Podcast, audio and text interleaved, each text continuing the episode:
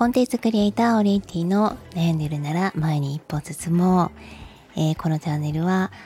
音声コンテンツクリエイターの私オリエンティが日々の仕事や生活、えー、子育ての中で気づいたことをゆるく配信しております、えー、まとめて撮っております。8月19日土曜日23時26分でございます。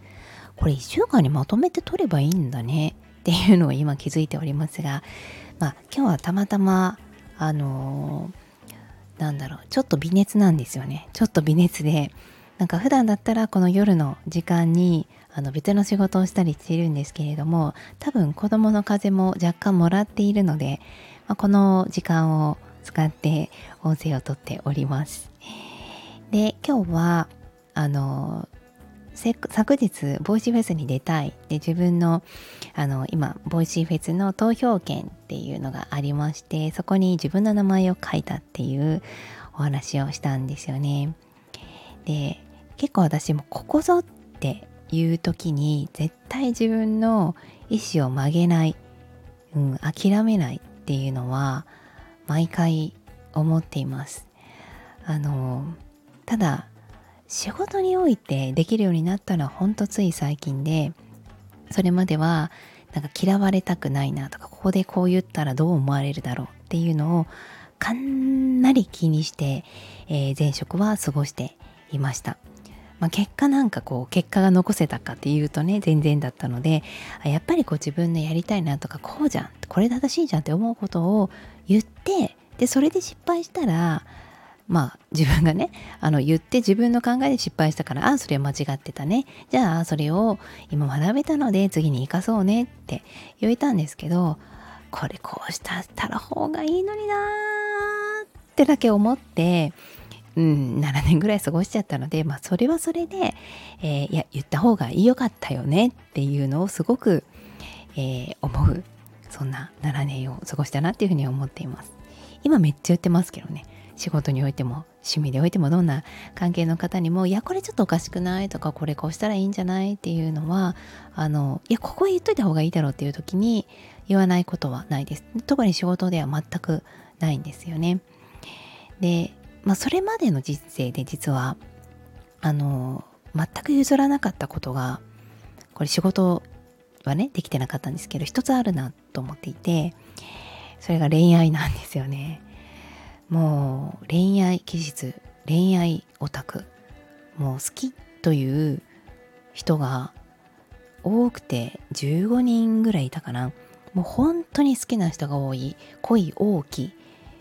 あのオリエッティだったんですけど、えー、好きな人に好きって言わなかったことが多分ないんじゃないかなっていうくらいめっちゃ言ってました。うん。あの特にね大失敗をね毎回してるんですよ。ま、大失敗毎回して小学校何年生ぐらいだったかな？56年生ぐらいの時は本当に好きな人がいたんですけど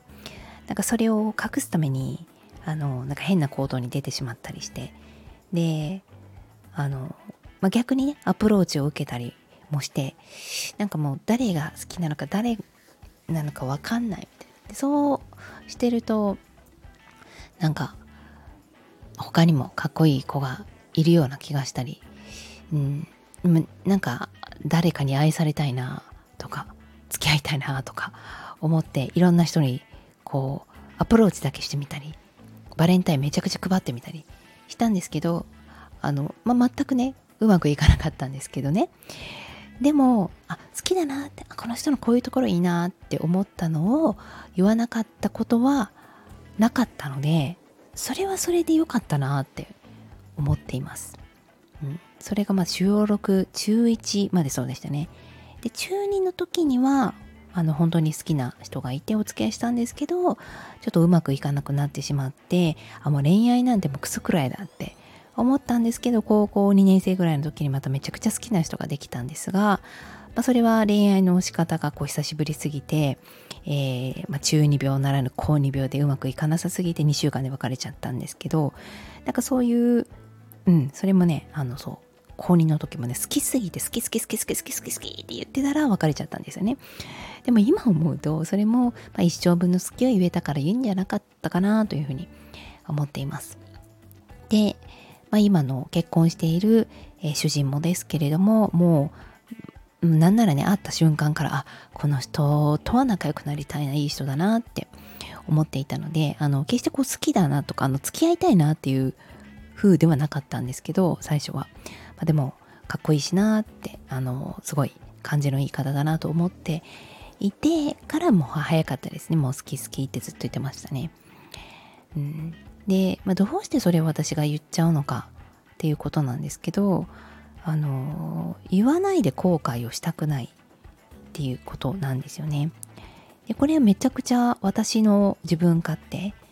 なことなんですけど好きって言われて、えー、マイナスになりそうな相手にはもちろん言わないと思います。まあそういう相手は多分私も好きにならないと思うんですけど、あなたのこういうところが好きなんですって言って、喜んでくださりそうな方には毎回言ってます。で、これは友人関係でも言っているので、あの、まあ本当男女問わず、うん、なんかこういうところが好きだよこういうところ大好きだよってありがとねっていうのを言っててでそれが今子供に伝染してるんですよね。子供に対しても毎日も大好き好き好き好き好きって言いまくってます。うん。なんかいいですよね。で裏を返せば私も言われたいんだと思います。好き好き好き好きって。で今子供にはそれを言ったら帰ってくるのですごくウィンウィンな感じなんですけれどもあの後々多分言われなくなってしまうのでなんかそうなったらえー、どうしようかな。そうなったらなんかこう仕事により打ち込む自分になるのかもっと違うことに手を出してみたくなるのかわかんないですけどなんかこの好きっていうこのなんだろうパワーですよね。本当にあのもうなんか今塊みたいな手で作ってるんですけれどもこれを言うことによって自分の中でやっぱりこう良いことしか出てこないんだと思います。なのであの好きって思ったら私は好きって、えー、いつ死ぬか分かんないので絶対その人に言う、えー、何に対しても言うっていうのを決めております。ということで、えー、前回のモーシーフェスの話に続いてなんですけれども後悔しないように生きていく、その中で、まあ、恋愛に関しては後悔せずにずっと好きって言えたなというそんなお話でございました。それではまた。